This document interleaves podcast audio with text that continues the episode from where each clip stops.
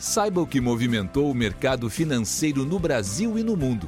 Você está ouvindo o Análise do Dia, um podcast original do Cicred. Olá pessoal, eu sou João Moreira, economista do Cicred. Hoje é sexta-feira, 28 de janeiro, e a gente vai comentar sobre os principais movimentos do mercado, indicadores econômicos divulgados hoje. Começando pelo cenário internacional, hoje foi divulgado o PIB alemão, que encolheu aí no quarto trimestre em relação ao terceiro. Houve queda de 0,7%, frente a uma expectativa que era de queda de 0,5%, ou seja, resultado um pouco pior do que o esperado.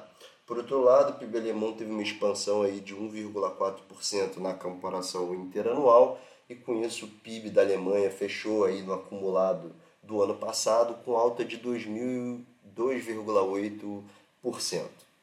Essa desaceleração da economia europeia, provavelmente né, muito induzida aí pela variante Ômicron, seus efeitos sobre a atividade, é, levou as bolsas da região a terem quedas aí de até 2% no dia de hoje. O FTSE 100, por exemplo, caiu 1,2% nessa sexta. Nos Estados Unidos, hoje foi divulgado o PCE, que é o índice de inflação alvo do Banco Central Americano. O PCE subiu 0,4 em dezembro contra novembro, resultado que veio em linha com as expectativas do mercado. O núcleo do PCE, que por sua vez exclui itens voláteis como alimentos, energia, subiu 0,5%. Com isso, o PCE fechou 2021 com alta de 5,8%, ficando bem acima da meta de 2%, né, perseguida pelo FED, e o maior patamar para o PCE desde o início da década de 80. Apesar do número em linha com o esperado, como eu falei, né, acho que esse dado confirma a pressão inflacionária e coloca um pouco mais de pressão sobre o FED, no sentido de subir juros já na reunião de março né, do, do Comitê de Política Monetária, lá o FONC. Acho que o dado acaba que traz um pouco de pressão. Olhando para o mercado de ações, hoje foi o dia, um dia de correção depois das quedas dos últimos dias. O S&P 500 subiu 1,1%. Passando para o cenário doméstico, hoje a gente teve muitos dados sendo divulgados por aqui.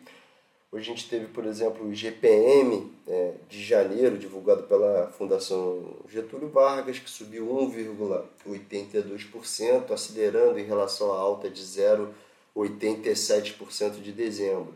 Com isso, o indicador acumulou alta de 16,9% nos últimos 12 meses e vem gradualmente né, desacelerando depois do pico de inflação observado em maio, inflação medida pelo GPM, é claro, né? Em maio de 2021, mas ainda assim né, uma variação extremamente né, elevada. A Fundação Getúlio Vargas divulgou também o índice de confiança do comércio, que cedeu 0,4 pontos em janeiro, passando de 85,3 pontos para 84,9 pontos, o menor nível desde abril de 2021, lembrando que ali foi aquele é, momento da segunda onda da pandemia. A FGV também divulgou a confiança dos serviços, que caiu 4,3 pontos, então uma queda aí bem mais sensível, passando para 91,2 pontos em janeiro, menor nível também desde maio de 2021, então é, mesma análise, né? períodos é, que coincidem em relação a ondas é, é, da pandemia.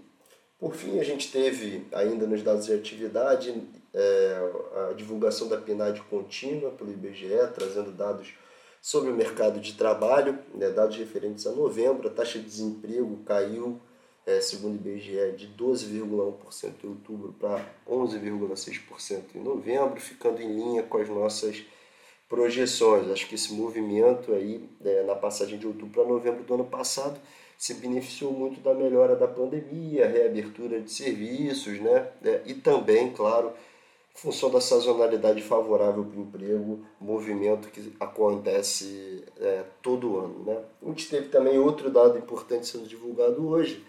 A Secretaria do Tesouro Nacional divulgou o resultado primário do governo central, é, que pega então Tesouro Nacional, INE, INSS, Banco Central, você teve um superávit de 13,8 bilhões em dezembro Lembrando, pessoal, que no resultado primário a gente considera somente receitas e despesas não financeiras, ou seja, não entra nessa conta aqui pagamento de juros e amortizações da dívida. Tá? Então, com esse resultado de dezembro, o governo fechou 21 com déficit de 35,8 35,1 bilhões, perdão, o oitavo é, déficit consecutivo, né? é, mas o melhor resultado desde 2014. Acho que nossa visão é, é, de forma bem geral, né, que essa melhora no resultado primário decorre principalmente dos ganhos de arrecadação vindos da, do, da aceleração inflacionária que a gente teve no pós-crise da pandemia e também né, da redução dos pacotes fiscais de enfrentamento da pandemia pelo lado da despesa. Né? Nas notícias de destaque hoje é, ficou por conta da circulação aí de que o presidente Bolsonaro teria vetado a continuidade da PEC dos combustíveis por entender que o efeito líquido dessa PEC sobre a inflação seria pior, né? seria de mais inflação por conta é, de um eventual aumento de risco fiscal, desvalorização cambial, etc. Tá? Olhando para o mercado, hoje o câmbio fechou em queda de 0,6%, cotado a R$ 5,39 é, centavos na contramão do movimento global de ganho de força do dólar hoje. No mercado de juros, sem grandes movimentos, o, as taxas fecharam em leve alta e no mercado de ações o Ibovespa fechou com queda de 0,8% é, também na contramão do, do cenário internacional. Pessoal, a gente fica por aqui. Um abraço e um ótimo final de semana. Tchau. Você ouviu o Análise do Dia, um podcast original do Cicred. Até a próxima.